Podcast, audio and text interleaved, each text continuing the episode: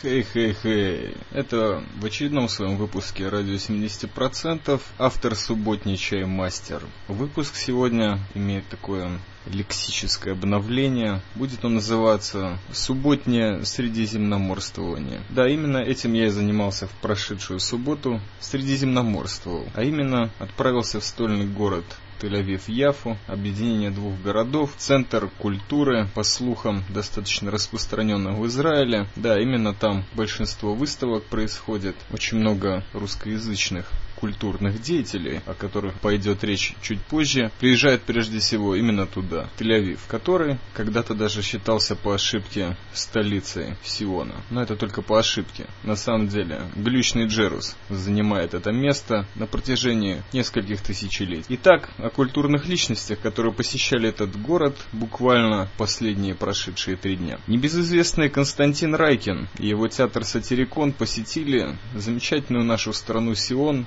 с таким очень громоздким шедевром Уильяма Шекспира Ричард III. Второе выступление, второй спектакль был запланирован Константином Райкиным в Хайфе, где тоже сосредоточены различные группки северной постсоветской интеллигенции, то есть аудитория должна была быть, но, опять-таки по слухам, спектакль в Хайфе не состоялся. Как и не состоялся в прошедший четверг, обещанный за несколько месяцев, даже за полгода, концерт Depeche Mode а, опять-таки в Тель-Авиве. Там он не состоялся. И вообще в Израиле эти чуваки не приехали видимо, хотят мира, а беспредела уже не хотят. Но я не особо расстроился, так как было 9 ава, суровый пост, и не напрягался я, в общем, этой мыслью потому как впереди было много работы, и 9 ава драйв подкаст все прекрасно это освещает. Ничего не таю, чей мастер, искренний человек, хотя бы на этой РСС волне. Итак, Константин Райкин. Спектакль вообще поражает своим материалом. Я до сих пор удивлен, считал себя когда-то в прошлом любителем и ценителем театрального искусства, и до сих пор считаю его одним из передовых искусств вообще существующих на этой планете нашей. Но меня всегда немножко отпугивало классический реп репертуар драматических театров. Ричард III очень тяжелый материал, ну, конечно, много в нем сокрыто, но как это ставить в современных ритмах жизни? Это ведь часа на три потянет, если просто текст проговаривать. Но интересно было посмотреть на Константина Райкина. Последнее, что я в его репертуаре видел, это моноспектакль «Контрабас» по мотивам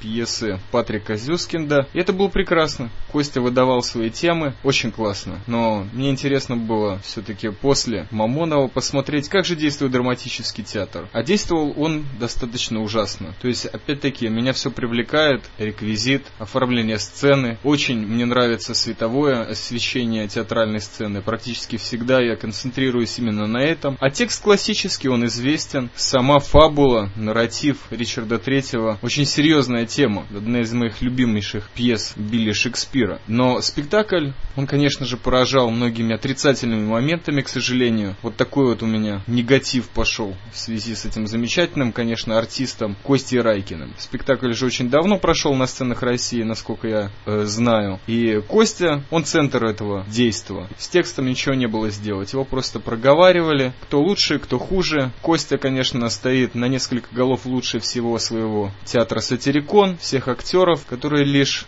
достаточно такое серенькое оформление, просто его пластики. Окривлялись на этом спектакле достаточно много. Меня вначале немножко поразило. То есть в тот момент, когда Ричард III Глостер завоевывает трон, я подумал, что спектакль, вот, его логический конец. Обработка Шекспира, современная, побеждает Ричард и продолжает долго жить. Нет, замечательным режиссером Бутусовым. Тема была продолжена до самого конца. То есть весь текст был договорен до конца, и это уже просто утомляло, потому что нельзя так, ребята. После замечательного киноискусства, которое получило свой толчок именно в этом 20 и после 21 веке, нельзя так долго тянуть зрителя за нос. Даже очень искушенного, такого как чаймастер. Почему-то мне где-то в глубине души казалось, что и Билли Шекспир, и, конечно же, такой замечательный, любимейший мною теоретик и художник театра как Антонен Арто, со страшной скоростью крутится вокруг своей оси в гробу, чувствуя, что драматический театр все еще никак не может отвязаться от классики и все еще никак не может ее продвинуть. Я не говорю о том, что нужно полностью от этого отказываться, но в чем же дело? Шекспир когда-то писал свои пьесы абсолютно в спонтанном стиле, строчки рождались прямо по ходу постановки пьесы, и это было действо, прежде всего на репетициях, на создании самого спектакля и самой пьесы. Дело в том, что просто после проигрыша определенных кусочков Шекспир просто приходил домой и прописывал всю пьесу по актам именно после актерской игры. То есть именно в таком порядке формировалась пьеса. Вначале было действие, вначале было созидание. Сейчас же это в свете той последней темы сообщества Сопромат, которую мы немножечко развиваем, послание мертвецов. Вот в таком ритме это все развивается в драматическом театре и, как пример, в сатириконе. От жизни к смерти. Много приколов, много кривляний, но все это лишь жалкое оттенение того гениального текста, который написал Шекспир. Честно вам признаюсь, театра в этом было достаточно мало. К концу пьесы, я вам признаюсь, без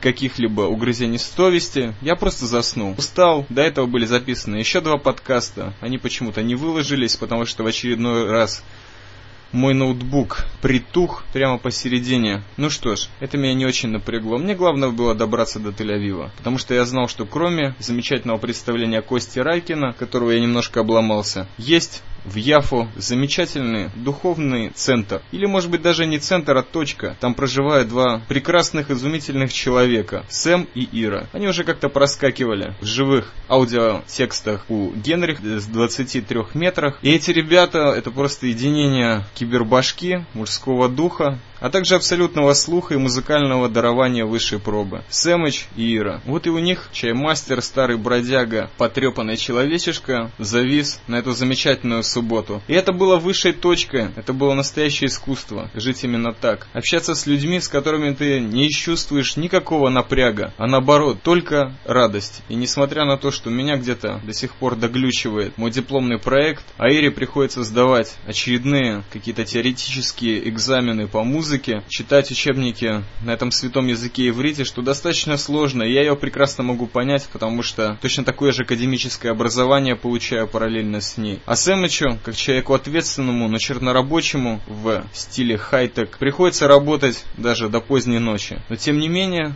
это ни в коей мере не напрягало ни меня, ни Сэма, ни Иру. Нам просто было очень классно вместе.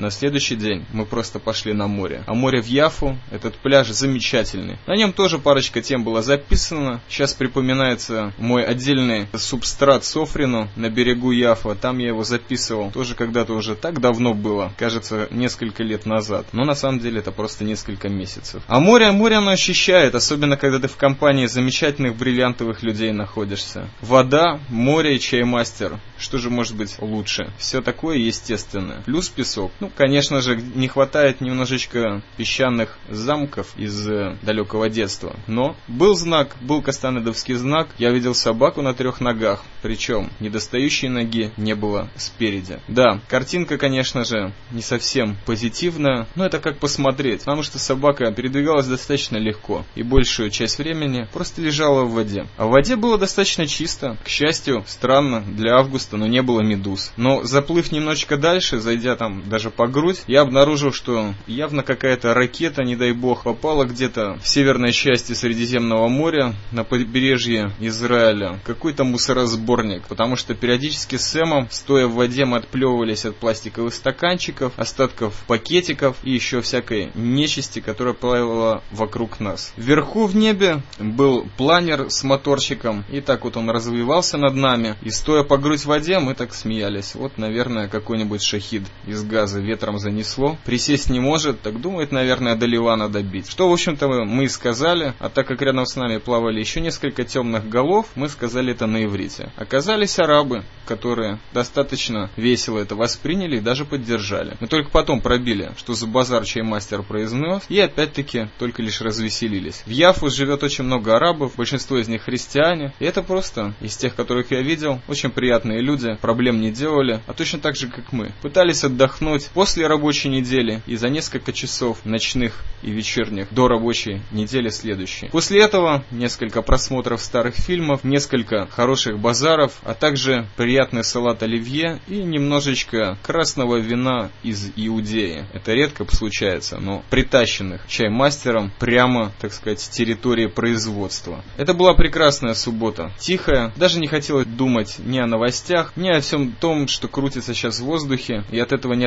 отвернешься никак, потому что даже в общественном транспорте все напряженно слушают именно новости. Вылет обратно в Мехмаш был с утра воскресенья. Было приятно видеть в 5 часов утра, а также в 7 Яфу и Джерус. Чистые, неоскверненные улицы городов. Вот в эти именно утренние часы. Еще не забитые доверху гарью и недельной бесовщиной и новостями. Это было приятно. Дорога была легкая, я немножко подклевывал носом под музыку Ти Раумшмира. Так и добрался до Мехмаша. А в Мехмаше все как обычно. Приехав, потянул шортики, затянув ремни танахических сандалий, уселся за баранку и поехала. Заборы, бензоколонки, объезды, козы, несколько дикообразов, несколько лис и одна косуля, которую мне всегда приятно видеть, особенно если это самец, обычно они с рогами, а то что последнее время все с одним рогом появляется. Может быть это часть того волшебного, что окружает меня здесь, и я пытаюсь это передать. Это единороги, именно так я их вижу. Еще одна новая неделя началась. Спасибо всем, кто слушал этот легкий опус о драме и море. Чаймастер просто по субботнему средиземноморствовал. Всего доброго, спасибо за внимание. Радио 70% рок-н-ролл.